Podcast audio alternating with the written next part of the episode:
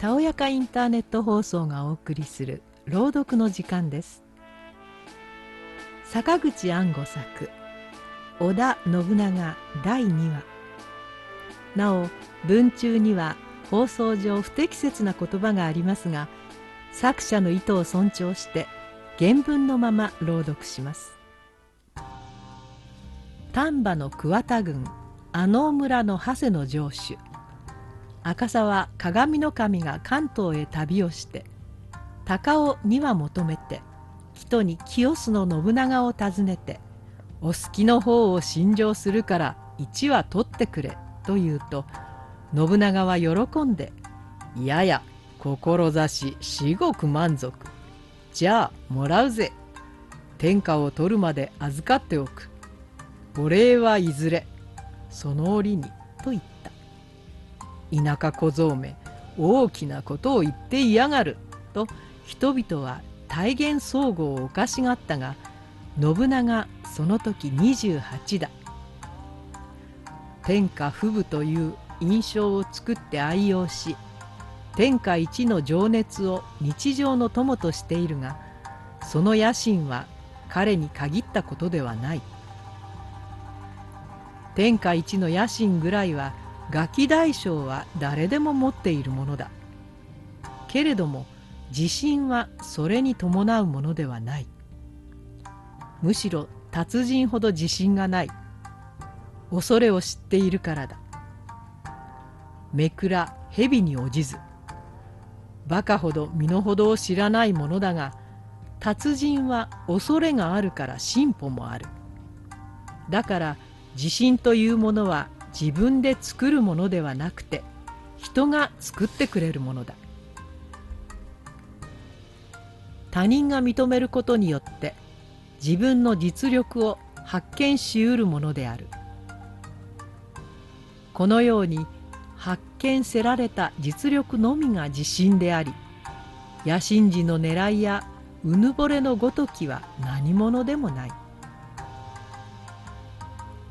信長は我流ででっち上げた痛快なガキ大将であったが少年時代に短い槍の不利を悟って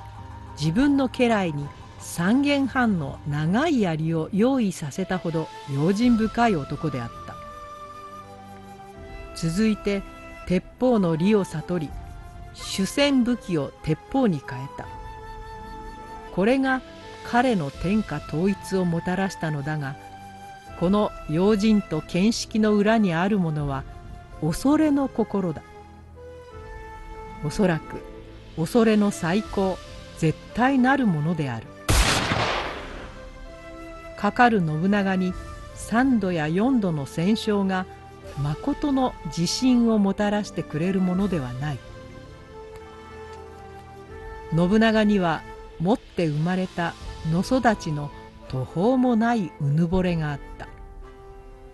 それと同僚の不安があった。このうぬぼれを誠の自信に変えるためには不安と同僚の他人による最高絶対の認められ方が必要であった。信長の家来たちはガキ大将がどうやら本物の大将らしいところもあると思ったが半信半疑なのである。清須から50丁ほどの平の城の近所に赤間池というのがある。蛇池という伝説があり30丁も吉野原っぱの続いた物恐ろしいところである。正月中旬というからまだ寒い季節であるが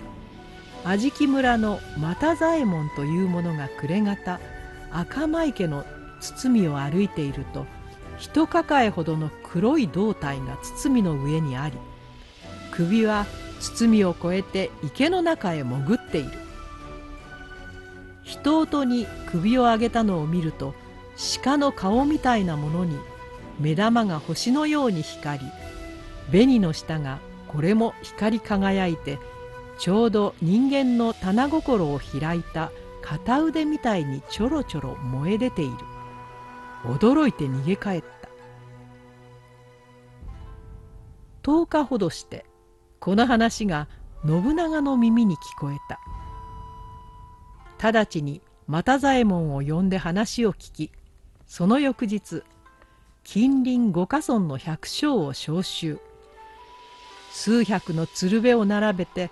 赤間池の四方から水を買い出したが4時間ほどかかっても減り目が見えない。ではよろしい俺が潜って見てくるとふんどし一つになりご苦労様に冷たい水の中へ口に脇差しをくわえて潜り込んだ真ん中辺で一生懸命ぷくぷくと潜ってみたが蛇に出くわさない俺じゃあ潜り方が足りないのかな？と丘へ上がって宇左衛門という水泳の達人に「お前潜ってみろ」やっぱり蛇にぶつからないので「やれやれおらんじゃないか」と清須の城へ引き上げた。これが29の信長だ。こういう実証精神は信長の持ち前である。ワリニャーニの連れてきたエチオピアの黒人を裸にして表せて真偽を試したり無辺という開国の僧が小国無辺と称し不思議の術を施すと聞いて呼び寄せて化けの皮を剥いで追放した。追放後も不女子をたぶらかしたことを聞いて国々へ追っ手をかけてひっ捕らえて切り捨てた。人間の妖術の化けの皮は剥ぐことができたが当時にあって怪獣大蛇の存在は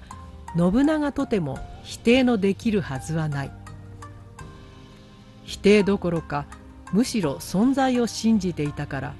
見たくなって飛び込んだ信長であったに相違ない。その旺盛な好奇心実証精神は話のほかで全く命がけであり人にはやらせずまず自分がふんどし一つに担当を加えてジャブジャブ冬の水中へ潜り込むことは見方によっては気違い沙汰である。いわゆる日本流の大名や大将のやることじゃない。家来や百姓は命がけの凄みに舌を巻いておぞけを振るったかもしれないが信長の偉さの正体は半信半疑でわからなかったに相違ない。29といえばもう老成した大人というのが当時の風であるのにこの大将は五家村の百姓に水を汲ませて水の減り目が見えなくてそれではと自分一人ふんどし一つで水中へ潜るのである。これも28の年である。